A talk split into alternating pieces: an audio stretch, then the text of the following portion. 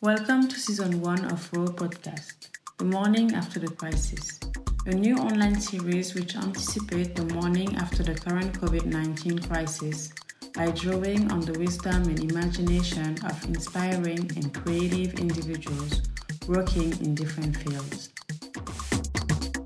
Today, you will be listening to Dulcie Abrahams Altass in conversation with Sonia Vaz Borges.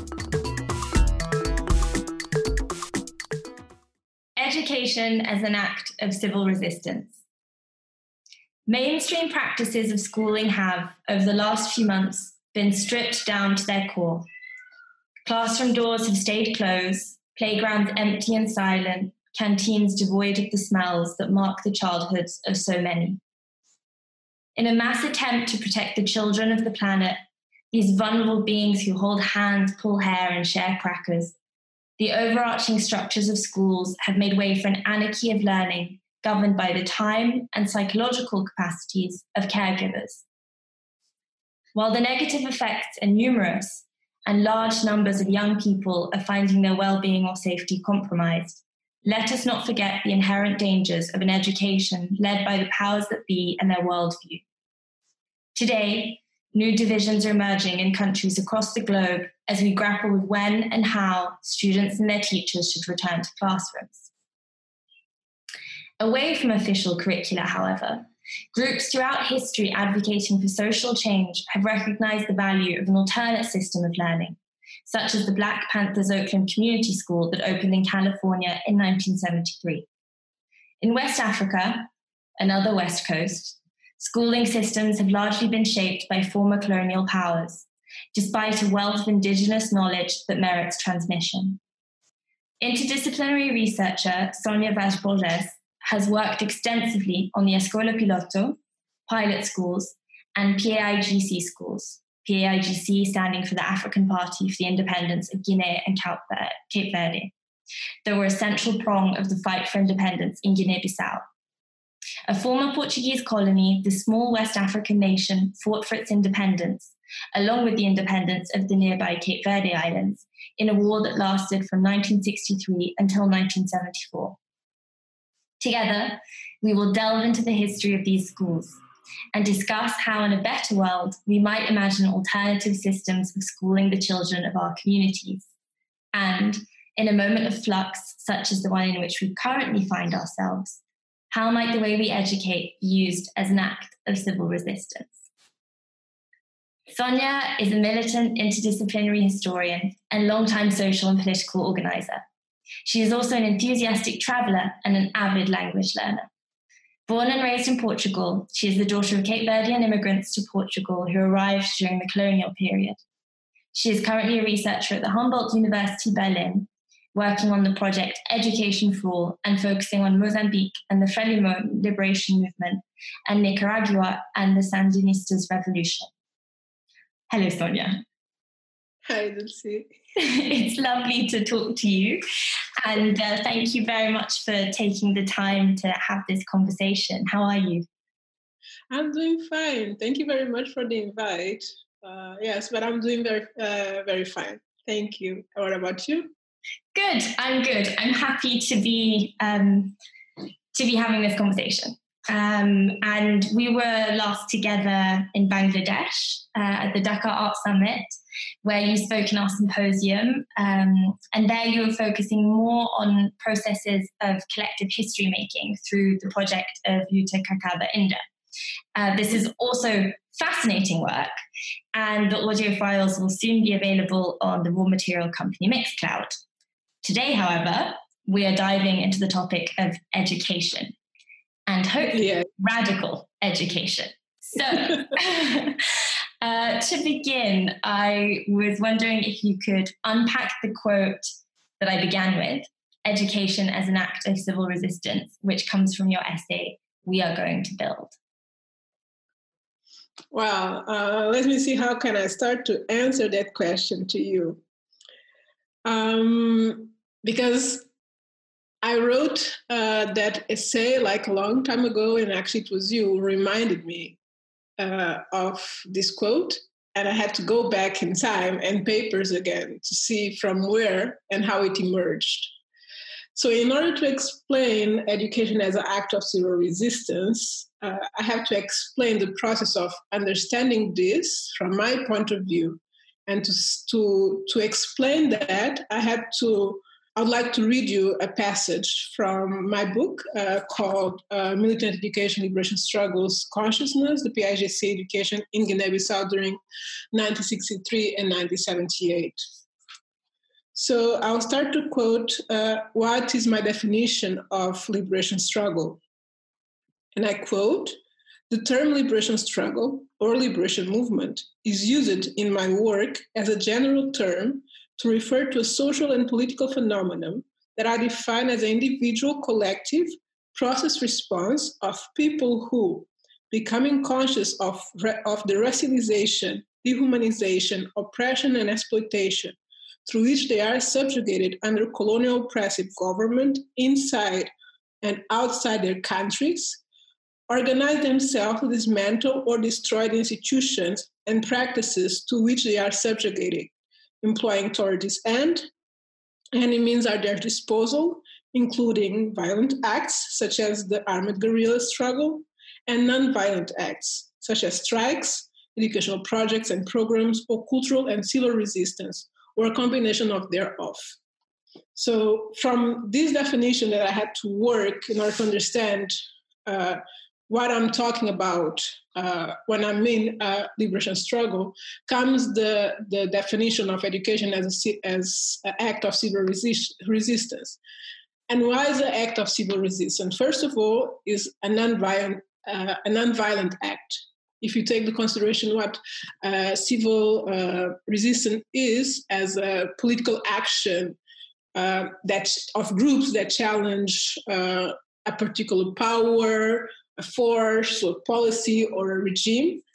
Uh, when we include uh, an education inside the inside this perspective, education per se becomes uh, act of civil resistance because it's civils who are organizing this education and it's civils, uh, civilians who are going to, to, to, to, to the schools. And in this way, and according through this period of time where you had uh, in Guinea-Bissau a colonial regime with a colonial with a colonialist uh, educational uh, project, when the PAIGC creates their own schools, that is per se already an act of civil resistance. And when parents allow their kids to go to the PAIGC schools, it becomes a, a second act of civil resistance. And it becomes a third act of civil resistance by the curriculum that is taught in that in those schools. So that's why I uh, I define education as an act of civil resistance in this project. I think that's really interesting as well because it can make us think also of children as being actors in civil resistance um, yes. which we often do not think of them as being part of that political body, as it were.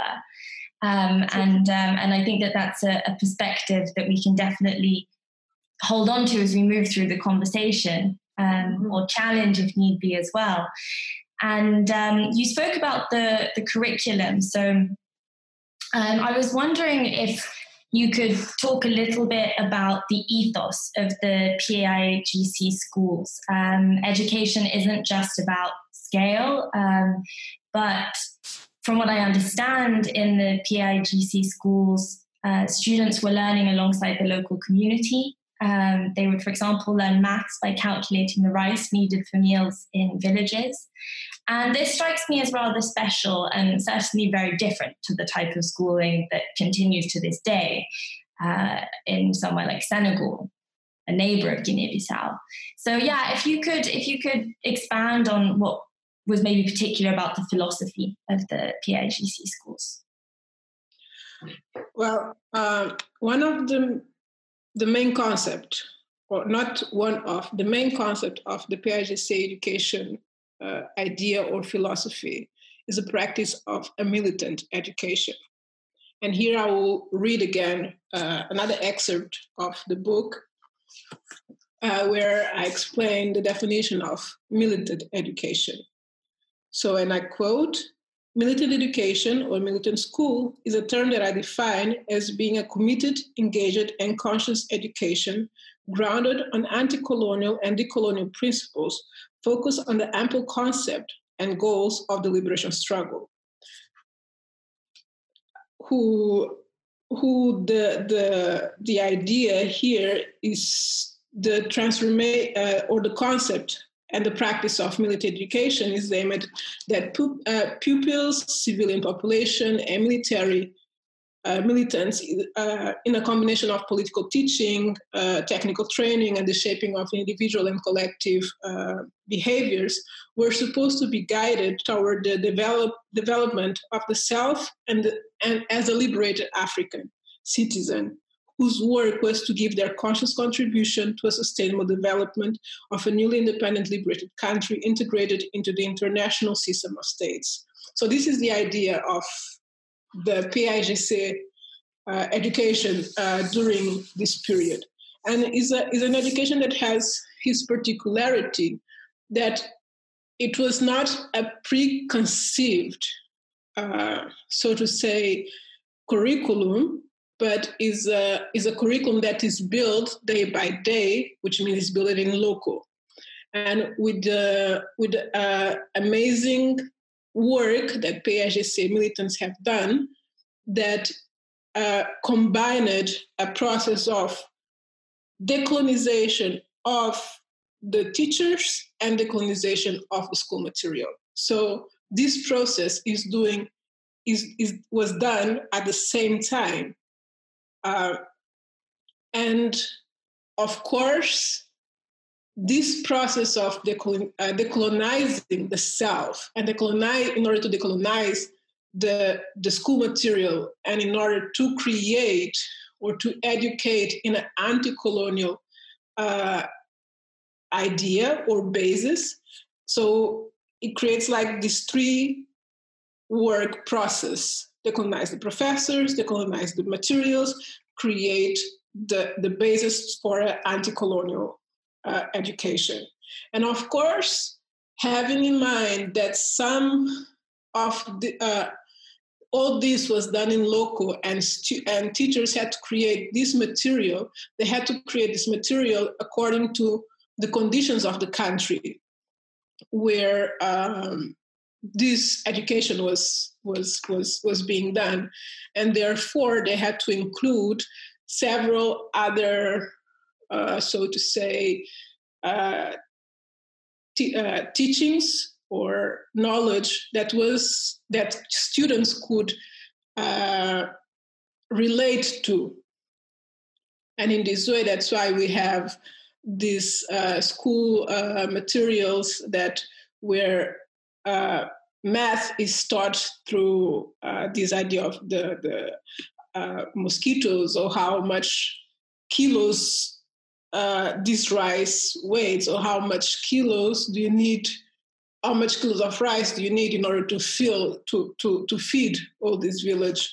And this is uh, the philosophy of part of the philosophy of the uh, militant education, which means to create an education based on the reality of the students or at the uh, and when I say students, I'm not just referring to pupils, but I'm also referring to adults because uh, edu- uh, militant education was not uh, an education just for a certain group, but it was an education across uh, society and also across time, which means lifelong learning. That's why the PAIGC had schools not just for pupils, but also have schools for adults, and also the, the process of mobilization was part of this, uh, was part, was a crucial part actually on this, on this idea of militant education. Mm. And from my understanding, um, the the soldiers as well who were fighting for the independence when they weren't fighting, they were encouraged to embed themselves with um, the communities. And that meant working with them to plow fields, to cultivate, um, which meant that they were also, there was this sort of cross pollination of skills um, and, and teachings, and I suppose also ideals um, for the for independence.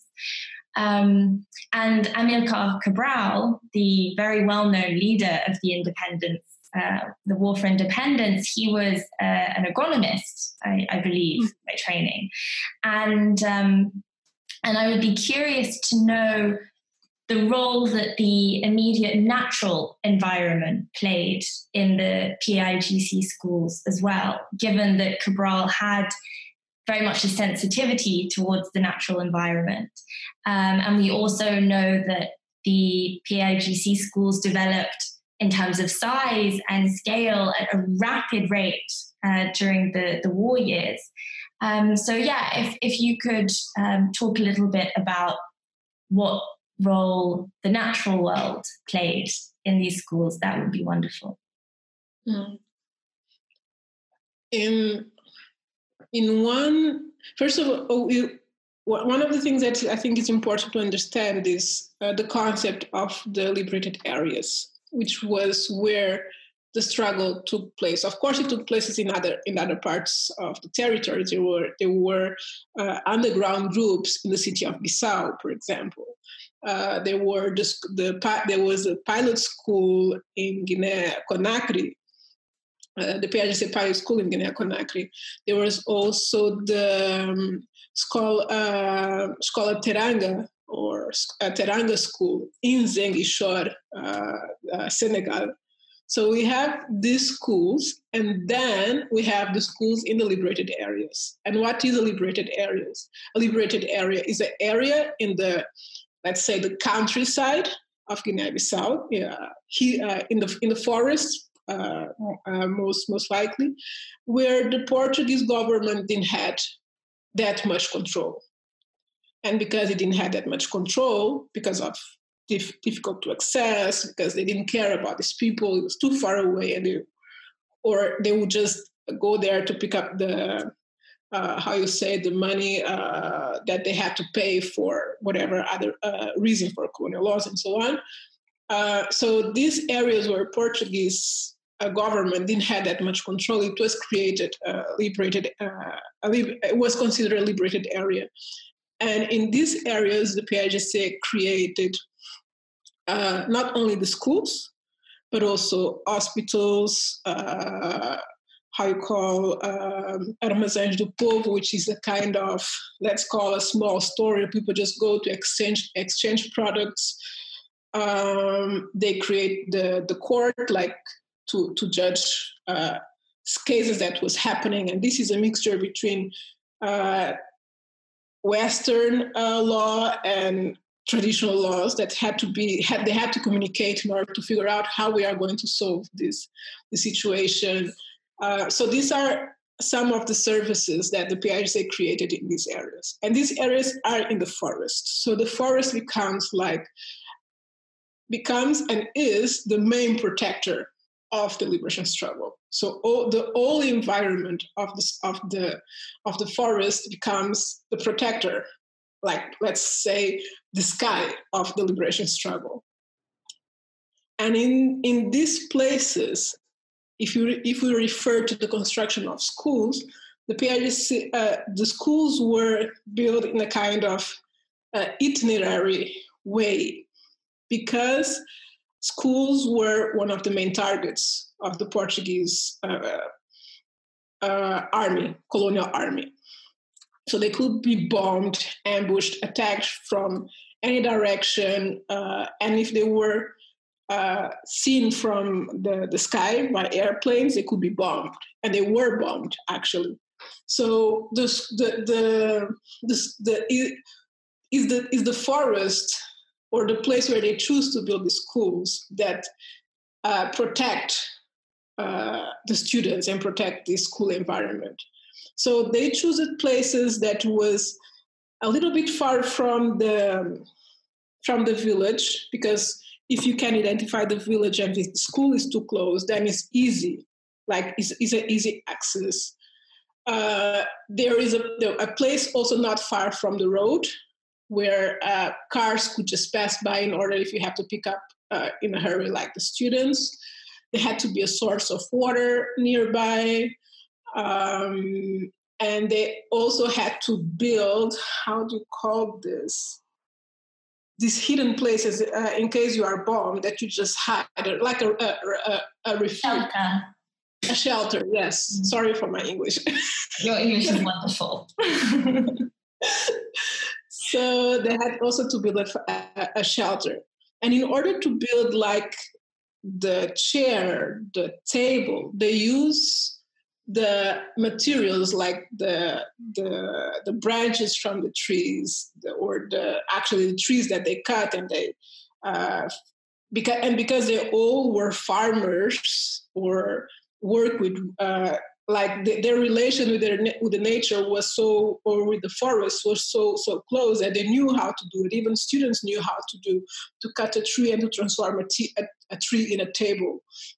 And how to, to settle a table or how to transform branches in uh, seeds uh, and how to build a kind of a structure uh, or a house structure that will be hidden in the forest that look, look, at more like a, a tree itself. So the nature itself not only protect the schools, not only protected the liberation, uh, the, the, the army or the guerrilla army in the field, but also protected the schools and created this environment where schools were built inside the nature. And therefore, the connection with the nature and the uh, information about nature in the school curriculum were very important for the PAGC too, in order to understand uh, the benefits of, of, the, of the forest and also to create to dismantle, but dismantle with uh, in a very respectful way this idea of the fear of the forest so all this material you, you, you can find, or this idea of this practice of decolonizing, can also find in the school, uh, uh, in the uh, PAGC school curriculums. That's beautiful, and the idea of the forest as protector, but also the fact that maybe for the children who are going to these schools, initially it was maybe a frightening place. Um, and you've also written in, in that same essay we are going to build uh, of the inherent danger that the children faced when they went to these schools. And while the forest seemed like a very appropriate environment to, to protect them from the Portuguese forces, um, it was dangerous. Um, you know, the whole country was dangerous at the time.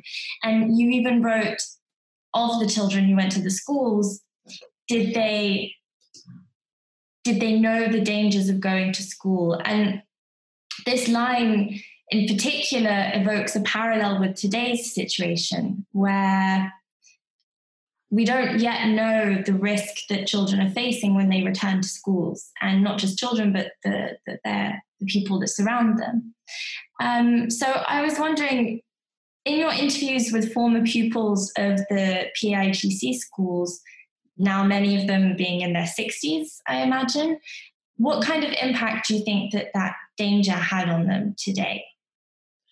Okay, so I think first ha- it's important if we understand this idea of uh, danger, uh, and we can describe it uh, describe this danger in two ways uh, or two forms. One is a physical danger that you already mentioned, like to go to school under these circumstances of being bombed, falling in an ambush, uh, you have guns, you have torture, you have all all this. You go to school and you don't know if you're going to return, or you are returning and you don't know if you are going to find your family still alive. So this are is more. This is the physical danger that is there, but we can also understand danger in another way that I think can be described as the intellectual danger. Um, and this I mean um, because the PAGC was giving a, a, such an opportunity for creating, not actually giving, creating an opportunity so the stu- uh, students could go to school. And this is something that, according to Portuguese colonial laws at the time, was not available for everyone. Of course, these students they are in they become an intellectual danger for if they if they attend school and if they learn what the PAGC is is being uh, is teaching in their schools is anti-colonial thought, then they become another danger, a danger for the colonialist uh, country. So I think there is these two ways of understanding the danger, and students they were very aware of the danger that they were facing, the physical danger, but also this idea of how much they learn can also become be dangerous for them, but also becomes a threat for the others who don't want them to, to learn this. So there's several ways of reading the word danger in, in this context. And um, you mentioned about the the impact on on this uh, generation now that is uh, like 60 uh, 17 years old so I remember when I was in Guinea-Bissau when I was interviewing one of the. Uh, he was not a teacher, but he was very close to the Escola Piloto. Uh, and I, I wish I would have the recording of this interview, but the person that I interviewed forbade me to, to, to do the recording. So I just have my notes. Um, and at some point, he mentions that uh, and I'll say that in Portuguese and then I'll translate to to, uh, to English. It says that a country uh, where, oh, sorry, in Portuguese, uh, um país onde, onde se concorrencia com os jovens é um país atrasado, which means a country where one's uh, getting a kind of a concurrence with their youth is an underdeveloped, underdeveloped, underdeveloped uh, country. And this is to say that the impact of the PAGC schools in, the stu- in these uh, students were so strong that they become a threat to the countries, to the, to, to the country itself when it become, became independent. And groups of people after the coup d'etat uh, in 1980 uh, wanted, to, wanted to create another rule or another situation for the country. And so these, these students become became a threat for the country. And interviewing them, some of them were persecuted, some of them were uh, threatened because of the ideas that the PAGC that they learn in the PAGC schools. Um, and so, becoming this threat, they also realize that they are who they are because PAGC, they, they exist today as they exist because uh, PAGC created the, situ- the, the, the ground for them. Some of them will say, I just exist today, and the way I exist, exist today because of PAGC. That's because of PAGC that I became an engineer, I became a lawyer, I became a professor, I became a nurse, and so on. So this is the impact uh, of the danger and the threat at the same time on the on this generation that today is 60s uh, 60 something years old. Um, to continue, mm-hmm. my next question is what became of the PAGC schools? well, that's that's an important question, uh, which I don't know if I can f- fully respond it. Uh, because that's something that I just realized after I finished my research, after I published the book, and and this has to do because of my main focus was the schools during the liberation struggle, and I explore a little bit of the schools after independence, and this goes till 1980 was the end of my research. So when people ask me this question or the question of transition from the the the liberated areas to the city, I'm a little bit uh, confronted with where my uh, research stopped, or or why I was so blind that I didn't uh, invest a little bit more time on this on this process, on this after independence process. So what I know is is is is is, is not that much. Uh, Uh, I know that uh, after uh, independence, uh, schools, for example, uh, let's start with the school, the pilot school, escola piloto in Conakry and uh, escolas Teranga in Ziguinchor, the two boarding schools. These two schools they were dismantled, uh, and they were students were transferred to the territory of Guinea-Bissau.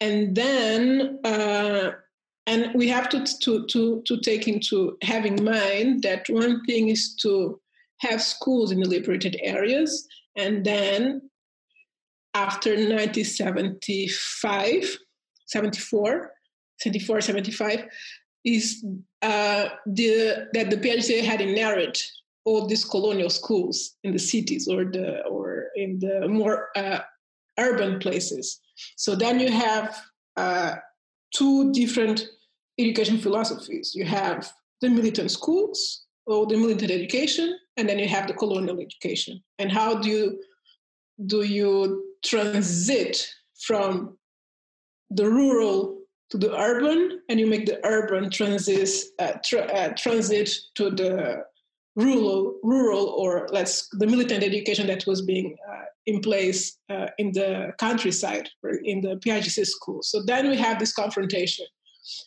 and to think what happened with the schools, I can only talk about this the the main boarding schools, the uh, Escola Piloto, Escola Teranga, uh, the in the boarding school, the South uh, boarding school inside in the liberated areas, Internato Areolino Lopes Cruz, uh, the northern one uh, in Morés, uh, and I think is the eastern one in uh, Internato Militar uh, Abel Djassi. So you have these three schools, and they were all students were all put together at a certain point in Guinea-Bissau and then distributed to which schools uh, were they going.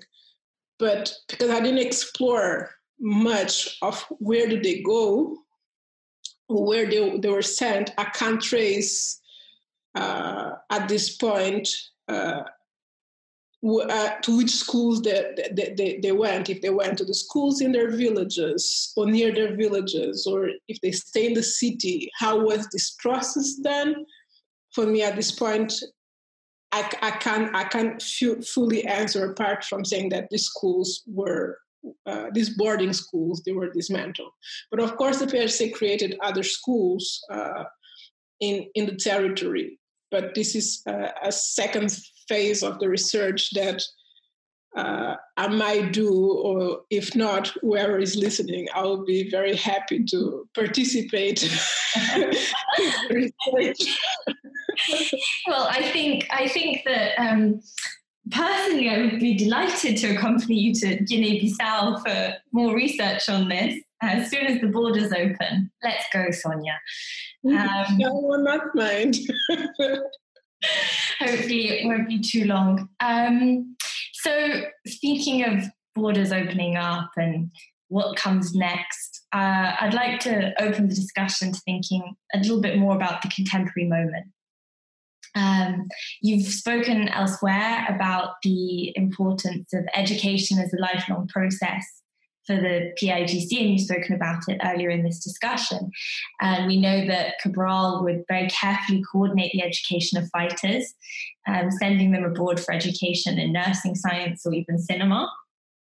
And as we move into the, the second global recession of a decade, currently, some political parties on the left are talking about investing in retraining workers who have lost their jobs to participate in what some people are calling a green economic revolution. And I was wondering if for you there are lessons we can learn from the way that the PAIGC uh, invested in adult education in order to build the kind of nation that they wanted, as we too face a potential remobilization of a vast amount of the adults in our society as well. Mm-hmm. Well, to rethink about uh, education today and this green economic revolution, I think one of the main um, ideas that we can take from, or the two main ideas that we can take from uh, Piaget's teachings uh, is the non uh, separation between, or yeah, the, the non separation between the intellectual work and uh, manual work, but actually try to understand and try to explain that these both works there are both both very intertwined. One cannot exist without the other, uh, and is uh, and this was a practice that they were doing during the liberation struggle. Although you can go, let's say, to Soviet Union, to the GDR, to Cuba, to whatever country you went during this time during this period to study, you always had to return and give your contribution to the struggle. Being a teacher, being uh, writing, uh, training, like you always have to return to understand that what you are learning outside does not mean that you can return to your land and just go, sit on a table and govern the others. Actually, you have to work uh, with whoever is here doing the actually doing the work or the job that allows you to go outside and study. So this is the intertwined how intertwined these these both works worlds are, and also to understand, for example, in the case of the military the military were peasants. So they receive a, a highly intellectual education at that time in, the, in terms of political consciousness. They went to school, they learned to write, to read, and so on. And uh, at the same time, they worked in the fields because somebody has to work in the fields or create the conditions for other peasants to continue to work in the work in the field. So they were so that's students and soldiers and civilians ha- continue to have food on their tables during the liberation struggle. Uh, so that, that's, that's a way of understanding how these two worlds are so intertwined. And I, and I remember in one of the interviews that I've done that actually it was the same person that didn't allow me to record that interview. I'm sure he's thrilled to, to be referenced um, over and over again. That reading my notes, he mentions that even to know how to shoot a gun, you had to you have to know how to read and to write. So this these are these are uh, this is one of the ideas that we can take from uh, the PAIGC militant education at the time that can be brought back to today uh, very very easily. We just have to reimagine the way we want to educate what kind of next generation we want for our countries. Um, and then a second idea, I think, is uh, the development of a political and environmental consciousness. Uh, and this is already being done. It, it was done by PAIGC, but is is being done for centuries the way that we create education today, that we separate, we, we transform, let's say, the environment in something very abstract. Uh, is there, we can, u- we, we can use, we can extract, but there is no idea of returning uh, what we just took from there. And what PAIGC was doing at that time was to try to explain uh, based also in uh, traditional in the traditional cultures the the importance of the respect for nature.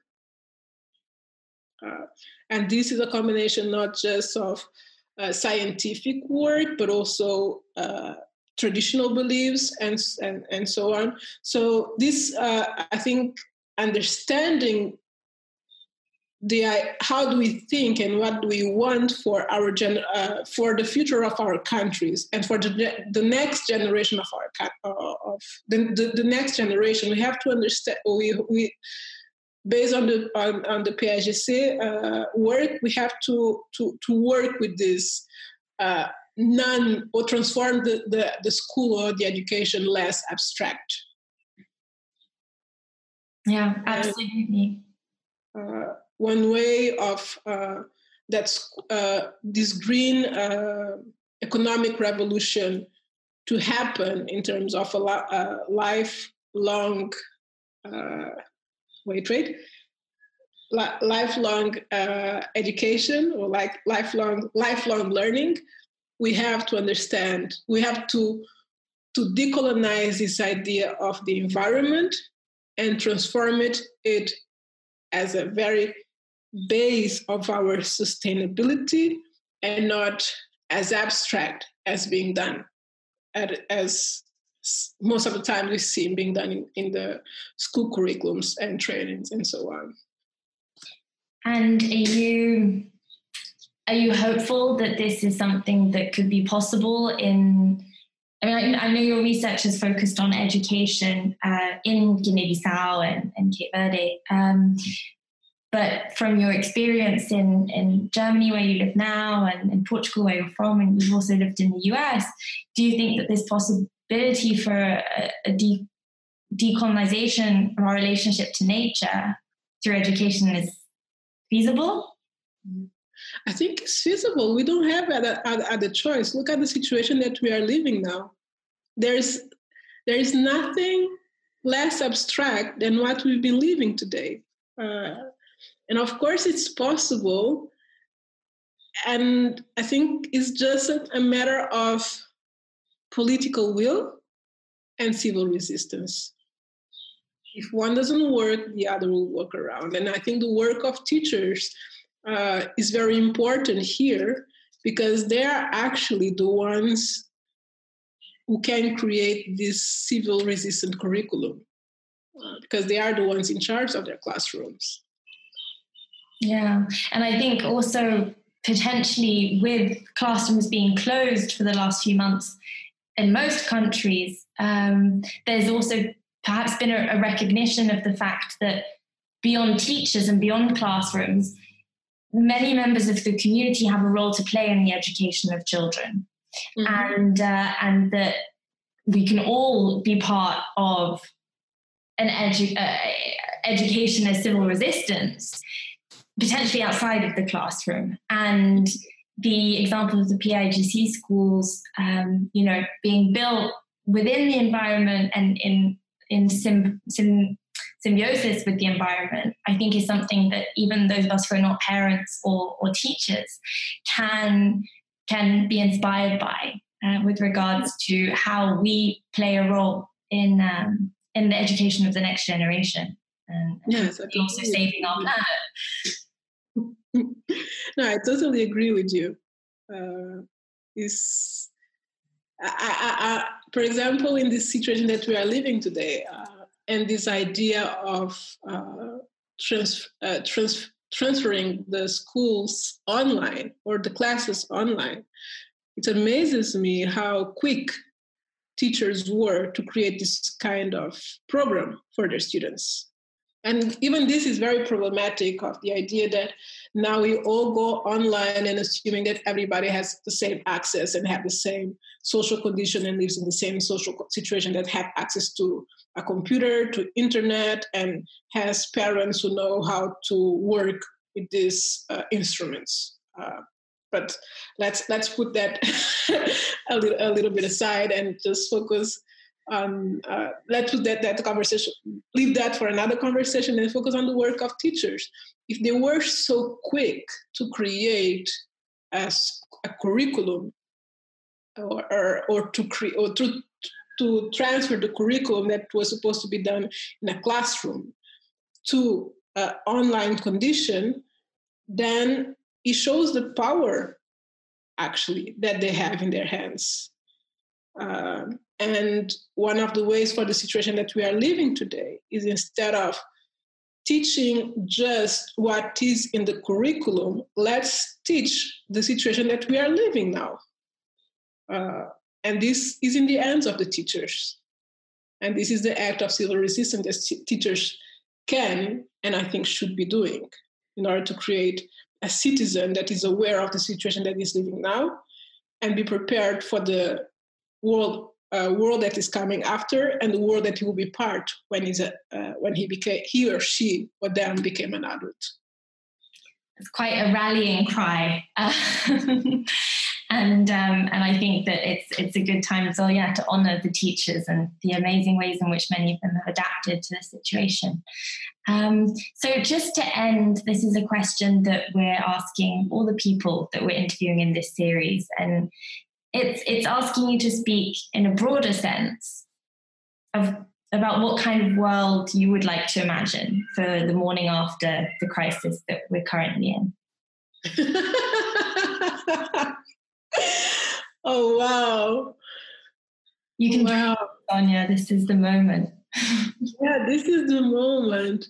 The thing is that I'm living the dream day by day, uh, but also envisioning the future. But I think it's something that I never had to verbalize. It was just in my head, and now you're forcing me to create words for, for it. I'm not going to apologize. no, it's totally fine. Let me let uh, let me let me see. So the few after the can, can you repeat the question again? So, in, in a broad sense, what mm-hmm. kind of world would you like to imagine for the morning after the crisis that we currently find ourselves in? The health crisis and its social and mm. political reverberations. Uh, well, in in my at home, I have a how you say I say a crachat, a, a brooch, a brooch, a brooch. Yes, uh, that says. Let me see if I remember. So it's it's called wait socialism. Uh, the practice, the world that we should live a world that we should live where people share things and give a shit about each other.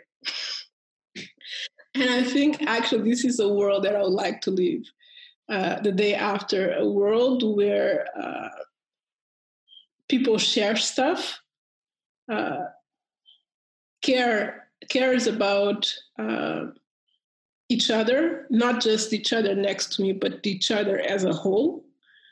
Um, and a world where education would be a more challenging uh, and less abstract idea in order to, to that would create the space for us to imagine to question to imagine and continue to imagine the world that we want to live but not just the imagining but also to create the ground so that imagination can create roots. I think that's the world that I would like to to live or to wake up the day after. That's beautiful. I would like to live in that world with you too, Sonia. Thank you so much for this. And I'm sorry that I said a bad word in the mean. oh no, it's it's wonderful. but it's part of the imagination. yeah, absolutely. It's a as a as a British person, I think that swearing is a very valid form of expression. So, um, thank you so much for this fascinating conversation, uh, which has taught me a huge amount um, about the history of Guinea-Bissau, but also has left me with a lot of food for thought about what can come next um, and lessons that can be applied, I think, all over the world. So Thank you so much. No, thank you so much for having me. And um, take good care, and we'll speak soon. Yes, for sure. take good care of you too.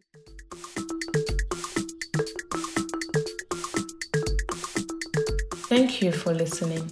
We hope that you enjoyed this conversation as well as the music by Ibaku. Please follow Raw Material Company on Facebook and Rawgram 2011 on Instagram. We wish you a pleasant weekend. See you very soon for our next episode.